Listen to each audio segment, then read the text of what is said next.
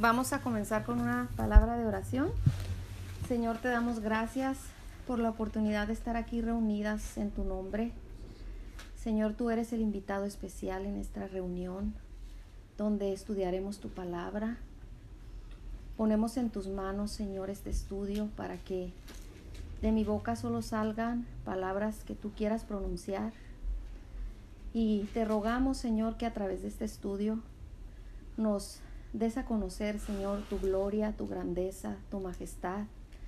Nos des a conocer a través de tu palabra el cielo y el infierno para que lo podamos predicar a todo aquel perdido, a toda aquel alma que esté cautiva, Señor.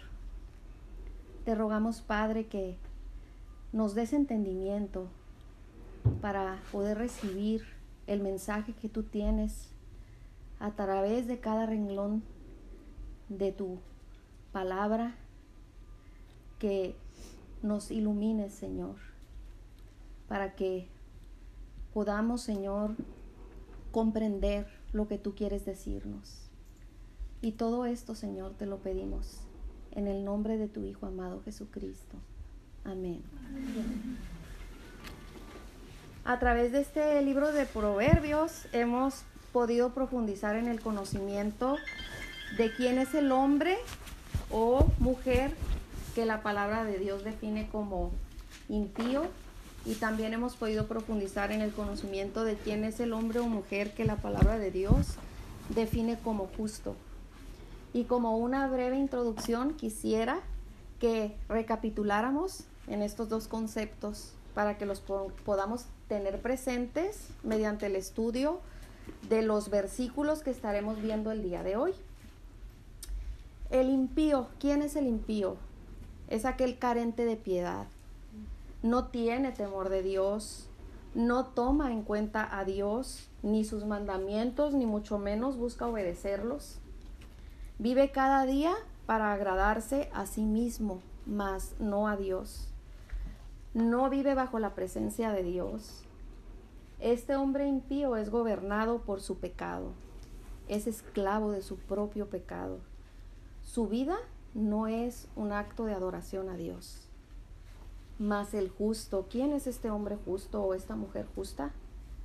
Este, este hombre o mujer justa llevan una vida piadosa delante de Dios, tienen temor de Dios y están conscientes de que su pecado está cada día delante de Dios y viven en un constante arrepentimiento, viven en una constante lucha con su pecado se saben justificados por Dios por medio de Cristo y eso los lleva a estar conscientes de que están en deuda con Dios. Saben que solo pueden corresponderle a esta salvación inmerecida con su obediencia a Dios, a sus mandamientos.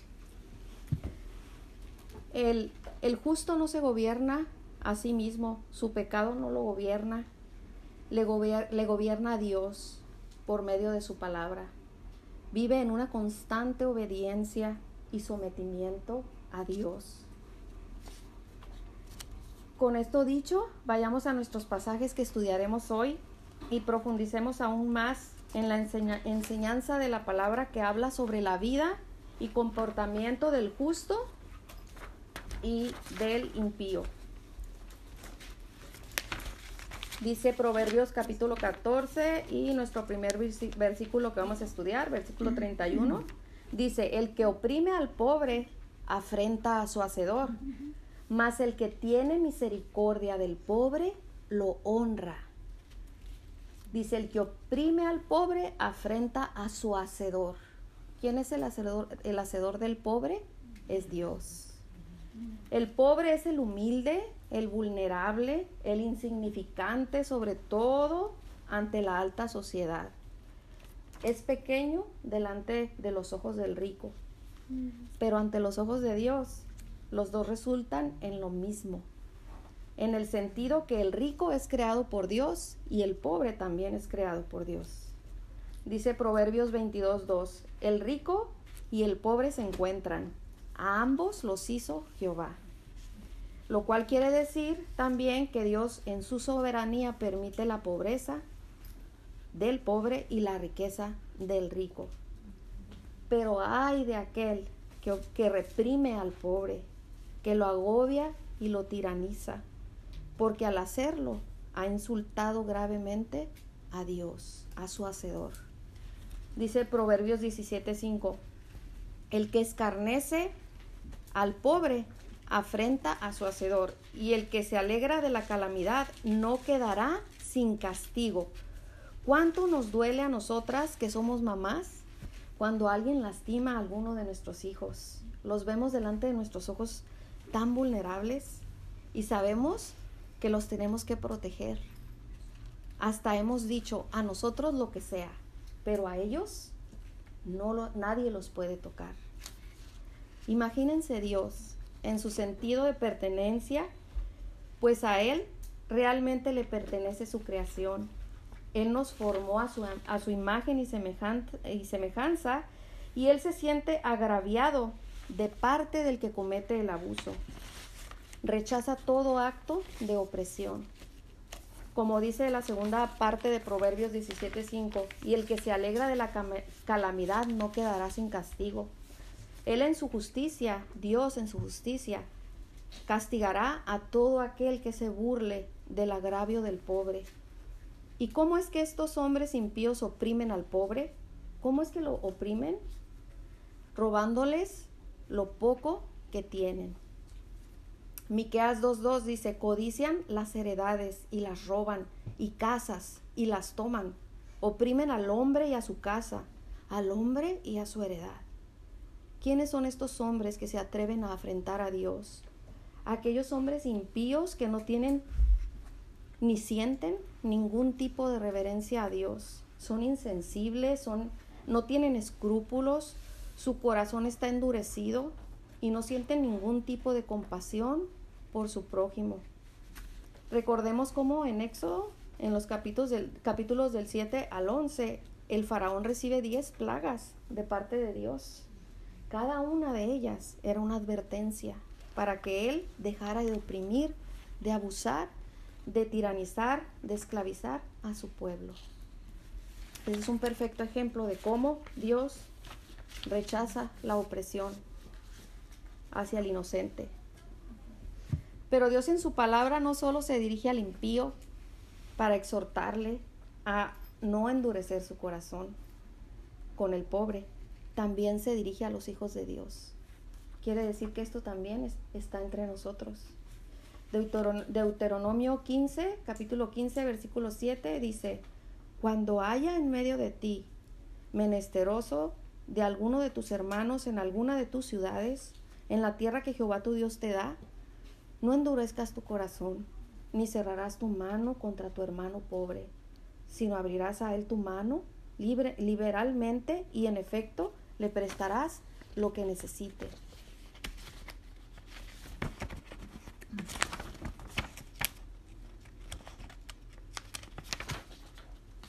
Continuando con el versículo 9 dice, acuérdate de tener en tu corazón, acuérdate de no tener en tu corazón pensamiento perverso diciendo, cerca está el año séptimo de, séptimo de la remisión, y mires con malos ojos a tu hermano menesteroso para no darle porque él podrá clamar contra ti a Jehová y se te contará por pecado. Sin, sin falta le darás y no serás de mezquino corazón cuando le des, porque por ello te bendecirá Jehová tu Dios en todos tus hechos y en todo lo que emprendas. La palabra nos dice que si algún pobre cerca de ti que si hay algún pobre cerca de ti no seas inhumana, ni le niegues tu ayuda a tu compatriota necesitado. Al contrario, sé generosa con él y préstale lo que necesite. Y aunque en este tiempo no existe un tiempo en que se liberan las deudas, que es el tiempo de remisión de aquel tiempo, eh, que donde se liberaron las deudas y obligaciones cada siete años, aunque en este tiempo no existe eso, desafortunadamente, dice, para que este pobre para que este pobre resolviera su economía, existía ese, ese día en que se liberaban las obligaciones, se perdonaban las deudas. Bien, si pudiéramos sustituir esto por el pensamiento de en el día de hoy, sería que alguien más venga y le ayude, que alguien más solucione su problema, podríamos decir eso. Y entonces podríamos ponerle una mala, una mala cara a aquel que se halla en la pobreza y no, le, y no le prestaríamos nada, pensando de esta manera. Pero Él se quejará sobre ti delante de Dios, y tal acción se te contará como pecado. Debes ayudarlo siempre y sin que te pese, sinceramente y con agrado, porque esta acción el Señor tu Dios, porque por medio de esta acción el Señor tu Dios te bendecirá en todo lo que hagas, en todo lo que emprendas.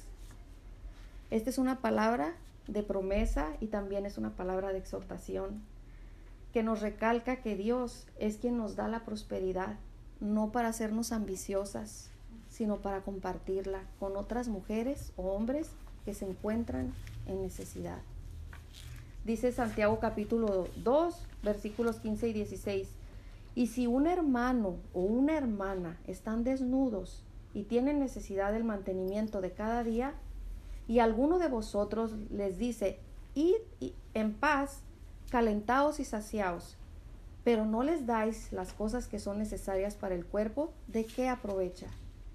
Supongamos que a uno de nuestros hermanos o hermanas les falta la ropa o la comida para el día y a una de nosotras les dice, y una de nosotras les dice, que les vaya bien, abríguense y coman todo lo que quieran y teniendo para darles, hagamos este acto y a, lo mejor vez, tal vez les podamos decir, voy a orar por ti para que Dios te dé lo que necesitas y tú teniendo contigo lo que esas personas necesitan. ¿No suena esto como un insulto? Un insulto hacia Dios y hacia mi hermano o hermana en necesidad. Solo mostraríamos entonces una fe sin obras una fe, nuestra fe resultaría dudosa. Mas aquel que tiene misericordia del pobre ha venido a enaltecer a Dios cuando tiende, tiende su mano al menesteroso. Recordemos lo que dice Proverbios 14:31, que es el versículo con el que comenzamos nuestro versículo estamos estudiando el día de hoy. Dice, el que oprime al pobre afrenta a su hacedor y la segunda parte de este versículo dice, mas el que tiene misericordia del pobre lo honra. Dios en su palabra nos muestra cómo debemos ser con el pobre, cómo debemos tratarlo. Número uno, nos dice que debemos tener misericordia de ellos. Dice Proverbios 14, 21, mas el que tiene misericordia de los pobres es bienaventurado. ¿Qué es bienaventurado? Es dichoso. El Hijo de Dios se deleita en hacer la voluntad de su Padre e imitar a su Padre Dios haciendo lo bueno le provoca alegría y gozo. Mateo capítulo 25, versículo 35 dice, porque tuve hambre y me disteis de comer, tuve sed y me disteis de beber, fui forastero y me recogisteis, estuve desnudo y me cubristeis, enfermo y me visitasteis Estuve en la, en la cárcel y viniste a mí. Entonces los justos le responderán diciendo, Señor, ¿cuándo te vimos hambriento y te sustentamos, o sediento y te dimos de beber? ¿Y cuándo te vimos forastero y te recogimos, o desnudo y te cubrimos? ¿O cuándo te vimos enfermo o en la cárcel y vinimos a ti? Y respondiendo el rey les dirá, de cierto os digo que en cuanto que en cuanto lo hiciste a uno de estos mis hermanos más pequeños, a mí lo hicisteis. Dios es muy claro en su palabra y nos dice claramente que hacer actos de misericordia hacia nuestros hermanos necesitados es como si se los hiciéramos a Él. Lo que significa que el gozo que produciría en nosotros cualquier acto de bondad que pudiéramos darle si lo tuviésemos frente a nosotros es el mismo gozo que debemos sentir cuando hacemos este acto bondadoso hacia alguien necesitado. El mismo gozo que sentiríamos servirle un plato al Señor de comida es el mismo gozo que debemos sentir cuando le sirvamos un plato de comida a nuestra hermana o hermano necesitados. Y aunque sabemos que por medio de las buenas obras que hagamos no conseguiremos la salvación de nuestras almas, pues esta es obtenida por gracia. Lo cierto es que las buenas obras hechas por un creyente revelan los frutos de la salvación que ha recibido por gracia y a su vez demuestran que este hombre o mujer creyente pertenecen al reino de Dios.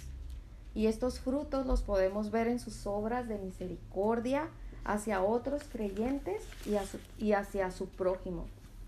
Veamos lo que dice Romanos 8:29. Porque a los que antes conoció, también los predestinó para que fuesen hechos conforme a la imagen de su Hijo para que Él sea el primogénito entre muchos hermanos. Cristo se identificó con su pueblo como su hermano mayor. Tomando en cuenta esto, podemos decir que de la manera en que tratamos a otros cristianos es como tratamos a Cristo.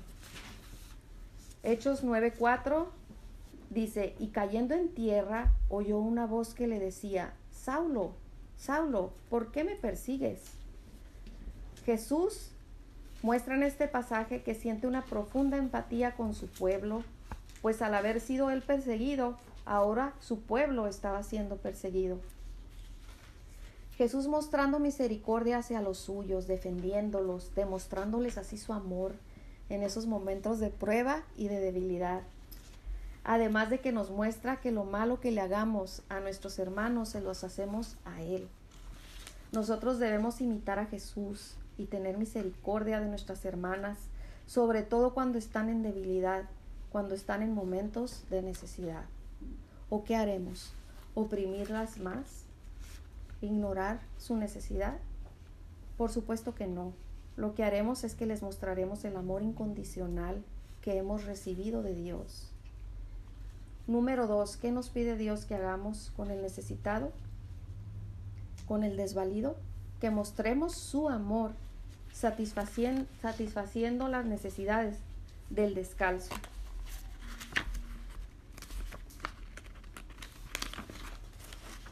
Primera de Juan 3:17 nos dice, pero el que tiene bienes de, de este mundo y ve a su hermano tener necesidad y cierra contra él su corazón, ¿cómo mora el amor de Dios en él? Por supuesto que puedo pasar por momentos de necesidad como hija de Dios, pues el ser hija del rey, del dueño del oro y la plata, no me exime de que Dios en su soberanía me permita pasar por momentos de necesidad y de prueba. Pero es ahí donde como hermanas debemos mostrar que el amor de Dios habita en nosotras como hijas de Dios. Y por eso es que debo extender mi mano para darle de lo que Dios me ha dado a esta hermana o hermano en necesidad.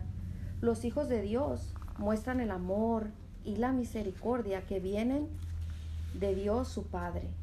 Si tenemos para dar, demos. Demos de nuestros bienes para mostrar amor y misericordia a nuestros hermanos. En este versículo, la primera parte del versículo, nos Dios se dirige al impío y se dirige al creyente. Al impío se dirige condenándolo por oprimir al pobre y al creyente se dirige exhortándolo para no caer en eso. Y en la segunda parte de este versículo, donde pide que mostremos amor y misericordia, solamente se dirige a los hijos de Dios, porque sabe que a los impíos no puede pedirles eso, porque no hay nada bueno en su corazón.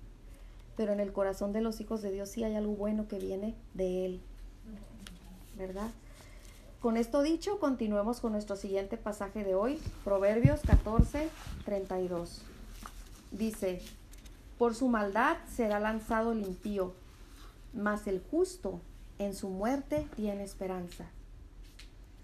Esta palabra que vamos a ver hoy es una palabra dura, es una palabra fuerte, es una palabra no agradable para, para muchas personas, pero está en la Biblia y no podemos brincárnoslas. Hemos estado compartiendo la palabra de Dios expositivamente, versículo por versículo, capítulo por capítulo, versículo por versículo.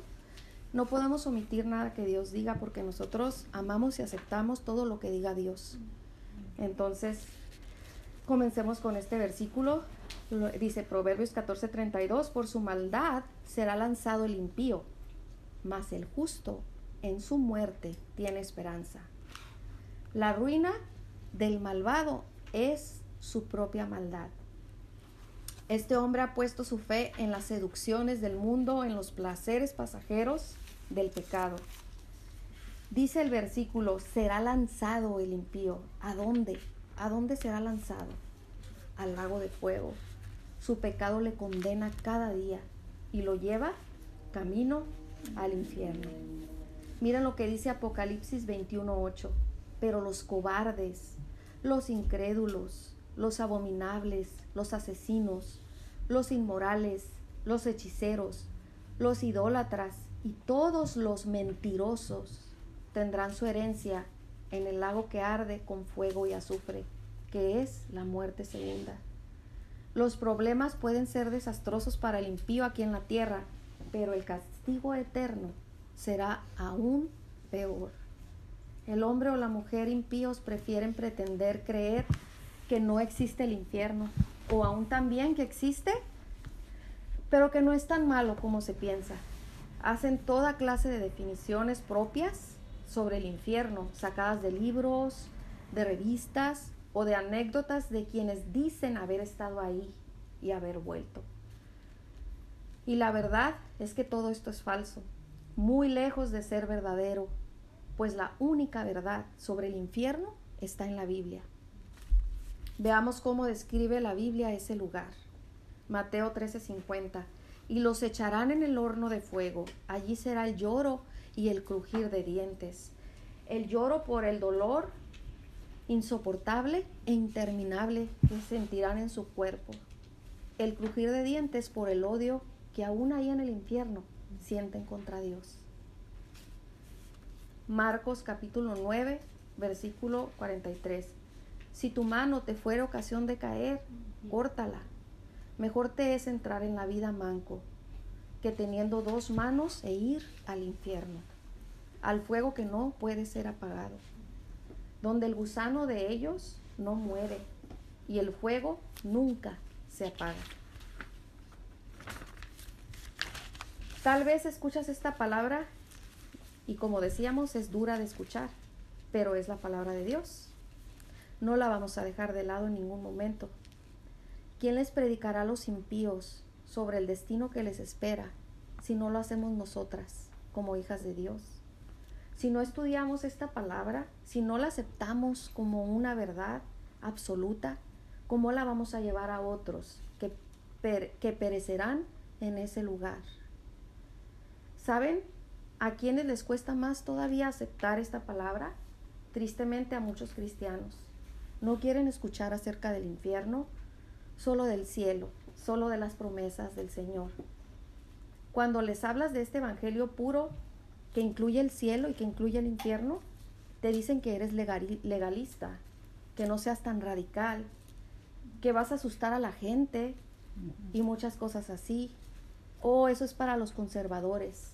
Estudiar el cielo y hablar del infierno y del arrepentimiento es para los conservadores, pero ciertamente Dios en la Biblia no hace ninguna clasificación. No dice que la santidad o la obediencia a Dios es para los conservadores cristianos y los demás no deben obedecer. Dios no hace ningún tipo, ningún tipo de clasificaciones de cristianos. Dice, sí, pero si tú ves a un ciego que va caminando hacia un precipicio, ¿no le advertirás lo que le espera? Si sigue dando unos pasos más, si tú estás viendo el lugar hacia donde Él va, ¿no le pedirás que se detenga? Y si no quiere hacer caso, ¿no le vas a insistir? ¿No le vas incluso hasta gritar que no lo haga, que no dé un paso más? Porque le vas a advertir que si lo hace, va a caer al precipicio. Dime cuál es la diferencia del impío que es ciego y va rumbo al precipicio, que es el lago de fuego que arde con fuego y azufre. Es peor aún esta realidad. ¿No es así? En la mayoría de las iglesias cristianas no se predica acerca del infierno, porque no quieren que la gente se vaya y dejen de poner sus ofrendas en el alfolí. Pero a ellos el Señor les pedirá cuentas de lo que han hecho con sus ovejas. Porque les han predicado un evangelio diluido, un evangelio a medias. No les han hablado el evangelio verdadero. ¿Qué tiene que ver? Tiene que ver con el cielo, pero también con el infierno. No puedes predicar un evangelio sin predicar el cielo y el infierno también. Dice Juan 3:16, que conocemos la los conocemos de memoria este versículo, la mayoría de todas las que estamos aquí. Porque de tal manera amó Dios al mundo que ha dado a su único hijo, a su hijo unigénito, para que todo aquel que en él cree no se pierda, mas tenga vida eterna. Este solo versículo encierra el Evangelio. Es un mensaje corto, profundo y el más importante que una persona pueda recibir en su vida, el más importante que nosotros hayamos podido recibir en nuestra vida, porque el Evangelio es el poder de Dios para salvar a alguien. Dice este versículo, no se pierda, mas tenga vida eterna. Vida eterna es el cielo. No se pierda dónde? En el infierno. Querida hermana, el mayor, el mayor acto de amor que tú puedes hacer con los tuyos, con el prójimo no creyente, es predicar este evangelio de vida eterna, que habla de la vida eterna, pero también habla de la muerte eterna. Si tú no lo haces, ¿quién lo hará? Si tú no lo adviertes, ¿cuál es el destino del impío? ¿Quién lo hará si tú no se lo adviertes? Pues el impío, el impío se cree bueno ante su propio estándar de justicia, que es muy diferente al estándar de justicia de Dios. El estándar, de, el estándar es una unidad de medida. El estándar de justicia de Dios es uno y el estándar de justicia de nosotros es diferente al de Dios. El estándar de justicia su estándar de justicia de Dios es en base a lo que a él le parece que es bueno o malo, perdón, del impío. Es a lo que en su propio parecer le parece que es bueno o que es malo. En su condición pecaminosa tiene una idea distorsionada de lo que es, pues a lo bueno le llama malo y a lo malo le llama bueno. Eso lo vemos claramente en el mundo. También el impío prefiere vivir bajo la propia idea que se ha creado de un Dios a su gusto, a su comodidad de vida. Ese Dios con D minúscula, porque no es el Dios de la Biblia, él, él, él cree y piensa que no lo enviará jamás al infierno, porque este Dios es bueno. Pero el Dios de la Biblia, el Dios de Abraham, de Isaac y de Jacob, es un Dios de amor, un Dios bueno, pero también es un Dios de justicia que rechaza el pecado y castiga al pecador no arrepentido. Dice Mateo 10:27, y no temáis a los que matan el cuerpo, mas el alma no pueden matar. Temed más bien a aquel que puede destruir el alma y el cuerpo en el infierno. ¿Quién es aquel que puede destruir el alma y el cuerpo en el infierno? Ese es Dios. Dice Salmos 7:11, Dios es justo y Dios está irado contra el impío todos los días. ¿Amamos también a ese Dios de justicia? Si nuestra respuesta es sí, significa que nosotros amamos y aceptamos al Dios de la Biblia y nos identificamos con Él porque es nuestro Padre y amamos todo lo que Él es. Si tu respuesta es no, entonces tienes un grave problema que tienes que arreglar. Yendo a las escrituras para conocer por ti misma a este Dios verdadero, justo, amoroso, santo y bueno. Dice Proverbios capítulo 6, versículo 15. Por tanto, su calamidad vendrá de repente, súbitamente será quebrantado y no habrá remedio. En medio de la adversidad, el impío no tiene nada ningún sostén. En medio de la prueba, de la adversidad, de la tormenta que él está pasando, no tiene nada en que recargarse, ningún consuelo verdadero, solo su propia prudencia que no le sirve de nada, pues está expuesto totalmente a la maldad en la que él mismo se ha sumergido. No hay quien lo defienda, no hay quien le salve, es demasiado tarde, puso su confianza en sí mismo y no puede salvarse a sí mismo. Y cuando parta de este mundo y se encuentre allá, en ese terrible lugar, tal vez dirá, ¿por qué no hice caso? ¿Cuántas veces me predicaron esta verdad y no hice caso? Pero para entonces será demasiado tarde. Y como dice aquí, llegará súbitamente y será quebrantado. Su calamidad llegará súbitamente, no le va a avisar. Ahora, para terminar con este versículo, quisiera mencionar que el impío tiene una oportunidad cada día de venir a Cristo. Tiene una oportunidad cada día de ser justificado por Dios. Mientras Él respire, tiene la oportunidad de arrepentirse y venir a Cristo en arrepentimiento y fe. Y Dios es fiel y justo para perdonarlo y limpiarlo de toda maldad. Pero el Evangelio le tiene que ser predicado porque el Evangelio es el poder de Dios para salvación, como lo decíamos hace un rato. Y también dice la palabra de Dios, ¿y cómo oirán si nadie les predica?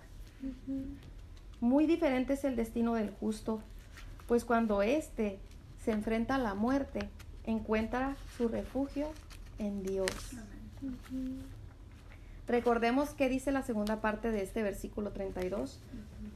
Mas el justo en su muerte tiene esperanza. Los justos tienen un refugio cuando mueren, por eso no temen morir. Para el creyente el vivir es Cristo y el morir es ganancia. El justo cree que el cielo es mejor que la tierra. Vive confiado, se sabe justificado por Cristo y conoce cuál es su destino. Romanos 5:9. Con mucha más razón, ahora que ya hemos sido justificados en su sangre, seremos salvados del castigo por medio de Él. Por medio de Cristo fuimos salvadas del castigo eterno, justificadas a través de su violenta muerte sustitutiva. Él fue castigado en lugar nuestro. La ira de Dios cayó sobre Él, castigando cada uno de nuestros pecados, los que hicimos hoy, los que hicimos ayer y los que haremos mañana. Su obra fue suficiente y completa en la cruz. Salmos 49, 15. Pero Dios redimirá mi vida del poder del Seol, porque Él me tomará consigo. En contraste con el impío, el creyente ha puesto su confianza en Dios, en su evangelio, sabiendo que Dios hace por él lo que él no puede hacer por sí mismo, redimirlo de la muerte rescatarlo de la muerte.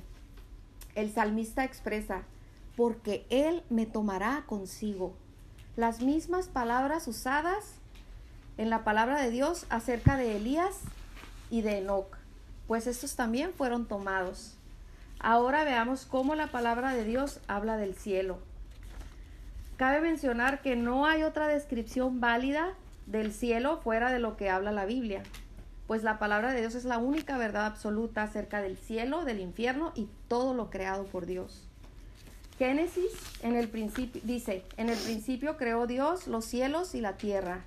Dios creó todo para su gloria. Dios creó el cielo para su gloria. Salmos 19:1. Los cielos cuentan la gloria de Dios y el firmamento anuncia la obra de sus manos. Dios escogió salvarnos para su gloria. Efesios 1, 11, 12. En él asimismo tuvimos herencia, habiendo sido predestinados conforme al propósito del que hace todas las cosas según el designio de su voluntad, a fin de que seamos para alabanza de su gloria, nosotros los que primeramente esperábamos en Cristo. Sabemos que iremos al cielo quienes hemos recibido este regalo de salvación, pero ¿Cuántas veces al día, a la semana, al mes o al año meditamos en esta verdad? ¿Cuánto conocemos de este lugar a donde iremos? Este lugar, el cielo, es el hogar de Dios.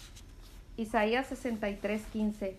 Mira desde el cielo, dice, y contempla desde tu santa y gloriosa morada. Mira desde el cielo, y contempla desde tu santa y gloriosa morada. Desde allá contempla a Dios su creación. desde su morada, desde el cielo. El cielo es el lugar destinado para los hijos de Dios, para aquellos que aman a Dios, para aquellos que obedecen a Dios, para aquellos que le siguen. Qué hermoso consuelo en medio de nuestras tribulaciones visualizar a través de la palabra de Dios nuestro hogar con nuestro Padre Dios. Un lugar donde somos amadas, donde encontramos plenitud y seguridad. Como cuando éramos niñas y estábamos en el hogar de nuestros padres, nos sentíamos amadas y seguras. Entrábamos y salíamos corriendo sin pedir permiso. Así nos sentiremos también en este lugar, en este hogar con nuestro Padre Dios. Nos sentiremos en casa. Y así es como Jesús consoló también amorosamente a sus discípulos emocional y espiritualmente.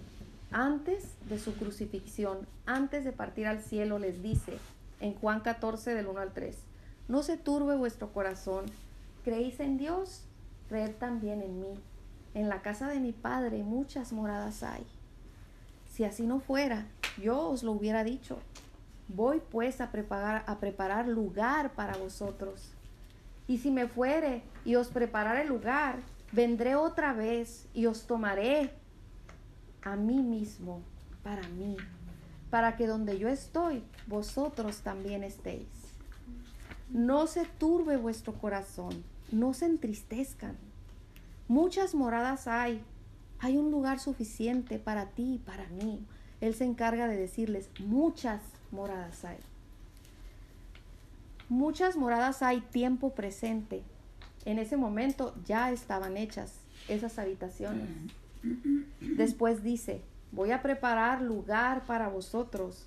Jesús se refería a que él iba a preparar un, lugar, un hogar celestial y permanente a través de su crucifixión, sepultura y resurrección. No se refiere a que cuando muchas personas eh, interpretan pues, o interpretan erróneamente este versículo dicen, Él va a ir a prepararme una morada, va a ir a hacerme una casa. No, se refiere, aquí habla en tiempo presente, muchas moradas hay, en ese momento ya estaban todas esas habitaciones. Él no iba a ir a ponerle cortinas, alfombra o algo que pudiéramos imaginar que va a preparar de esa manera. No, Él iba a prepararnos un lugar por medio de su muerte, sepultura y resurrección. Y luego regresaré para llevarlos conmigo, para llevarlos a vivir al cielo conmigo. Dice Juan 17, 24, Padre, aquellos que me has dado, aquí él está orando al Padre antes de que lo crucificaran. Padre, aquellos que me has dado, quiero que donde yo estoy, también ellos estén conmigo, para que vean mi gloria que me has dado porque me has amado desde antes de la fundación del mundo. ¿Cuál es el deseo de Jesús al llevarnos al cielo? Para que vean mi gloria que me has dado. Eso sucederá que vendrá por nosotros, que iremos con Él al cielo y contemplaremos su gloria. Y no solo la veremos, sino que participaremos de ella cuando llegue el momento de ser resucitados, si es que ya hemos muerto en ese momento o levantados si aún vivimos y estamos en esta tierra. Y en esta resurrección nuestro cuerpo sea transformado de su condición caída a un cuerpo semejante al de Cristo. Así es como participaremos de su gloria. Filipenses 3:21 el cual transformará el cuerpo de la humillación nuestra, para que sea semejante al cuerpo de la gloria suya, por el poder con el cual puede también sujetar a sí mismo todas las cosas. Y como nuestro cuerpo será transformado a un cuerpo glorioso sin pecado, estaremos todos juntos como hermanos conviviendo sin desavenencias, sin pecar unos contra otros sin discordias. Nadie pensará mal de nadie. Nadie va a juzgar a nadie, sino que estaremos conviviendo en el amor perfecto de Cristo. Y lo mejor será que estaremos en comunión con Dios. en una comunión íntima con Dios. Eso es lo más maravilloso. Será perfecta nuestra relación con Él. Ahora no es perfecta, es limitada por nuestro pecado. Ni siquiera le podemos ver a causa de nuestro pecado. Pero entonces cuando estemos en el cielo, delante de Él, le veremos cara a cara. Dice Corintios 13:12, ahora vemos de manera indirecta, como en un espejo, borrosamente, pero un día veremos cara a cara. Mi conocimiento es ahora imperfecto, pero un día conoceré a Dios como Él me ha conocido siempre a mí, porque Él siempre nos ve en su omnisciencia, en su omnipresencia, Él siempre nos ve. Y ahora, cuando estemos delante de Él, veremos su brillo, su bondad, su ternura, veremos su perfección, su hermosura. Nuestra mente y palabras son limitadas ahora, no podemos describir lo que veremos, solo lo que sabemos de Él en su palabra, pero en persona será aún mucho mejor. Dice un himno que cantamos en la iglesia, Bella es la luna, es el sol más bello, y las estrellas sin igual, pero el Cristo es quien más brilla en todo el reino celestial. Él alumbrará el cielo, no habrá necesidad de ninguna lumbrera. Él alumbrará el cielo. Apocalipsis 21-23. La ciudad no tiene necesidad de sol ni de luna que la iluminen, porque la gloria de Dios la ilumina y el Cordero es su lumbrera. Ahí todo será gozo y alegría. ¿Estarás tú ahí? ¿Estarás tú ahí? Asegúrate de estar ahí. Por medio de Cristo puedes estar ahí. Él es el único camino al Padre. Solamente por medio de Cristo. Por medio de nadie más. Salmo 73, 24. Me has guiado según tu consejo y después me recibirás en gloria. En este pequeño pasaje el salmista describe la vida del creyente cuyo destino es el cielo. Afirma primeramente que él vive bajo la guianza de la palabra de Dios. Dice más, me has guiado según tu consejo. Se deja dirigir por Dios. Esto quiere decir que obedece lo que Dios en su palabra le manda a hacer. Y después le dice, y después me recibirás en gloria. Después de haber sido conducidas por Dios al estar en esta tierra, entonces nos sentimos seguras de que podemos afirmar que Él nos recibirá en gloria, en su gloria. El hecho de dejarnos guiar por Él en obediencia es la evidencia de que realmente somos salvas. Y cuando muramos, Él nos recibirá en su reino. Pero si no hay una vida de obediencia, entonces no hay evidencia no hay frutos de ser salvas y por consiguiente no hay vida eterna. Debemos estar seguras de que hemos sido redimidas, de que hemos sido rescatadas por Dios, que verdaderamente hemos recibido este regalo de salvación que es por gracia, de que nos encontramos viviendo bajo la dirección de la palabra de Dios rumbo a la vida eterna. Debemos estar seguras. Ya hemos llegado al final de nuestro estudio del día de hoy.